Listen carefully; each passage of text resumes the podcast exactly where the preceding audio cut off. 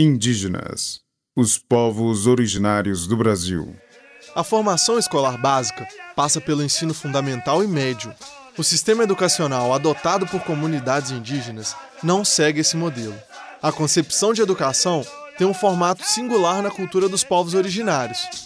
A formação escolar dos indígenas é o tema deste podcast, apresentado pela professora historiadora Helena Azevedo Paulo de Almeida.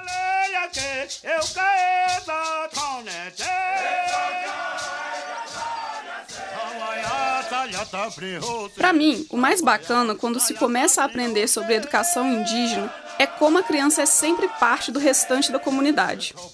Não há um isolamento, como se a criança fosse inferior. O que existe é uma conexão que demonstra o quanto aquela criança, que se tornará um adulto, pertence àquele meio. É uma parceria. A criança depende do grupo e o grupo depende da criança para pensar no seu futuro. Essa é uma lição importante para nós não indígenas. Toda a educação indígena é diferenciada e deve ser.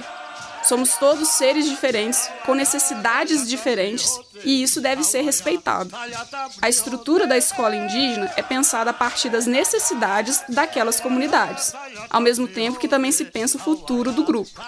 As disciplinas não são pensadas como as conhecemos no ensino formal, os próprios materiais são bilíngues, para salientar a importância da valorização das línguas mães.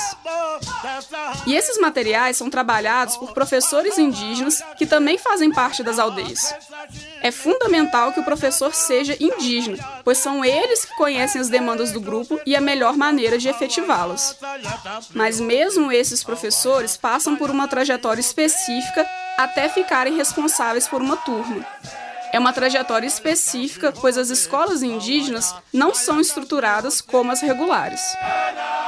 Quando um aluno atinge uma idade ou nível escolar, a escola indígena muitas vezes não é mais suficiente para propor o ensino-aprendizagem. Dessa forma, muitos jovens indígenas são encaminhados para escolas regulares.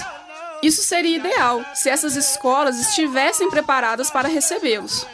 A falta de preparo se apresenta de muitas formas, mas principalmente por falta de uma efetivação da Lei 11.645 de 2008.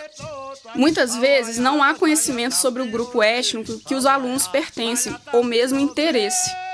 Diversos alunos indígenas deixam de comparecer em alguns dias durante o ano letivo, pois precisam comparecer aos rituais de suas aldeias.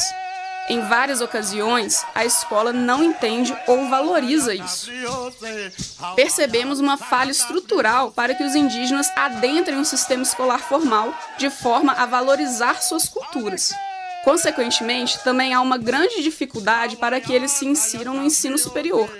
É por isso que as cotas vão ser uma ruptura possível para essa falha de estrutura. Mas falaremos sobre isso em uma outra oportunidade.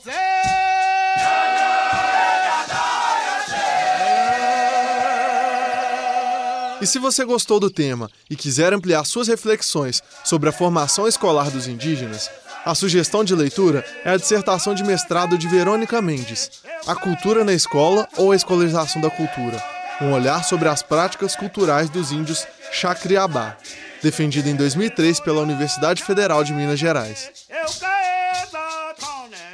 Indígenas, os povos originários do Brasil.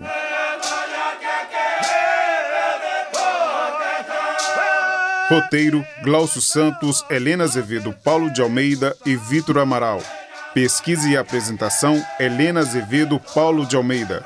Locuções de abertura e encerramento: Glaucio Santos e Vitor Amaral. Captação de áudio, edição e sonoplastia: Cimei Gonderim. Concepção de projeto e direção de produção: Glaucio Santos.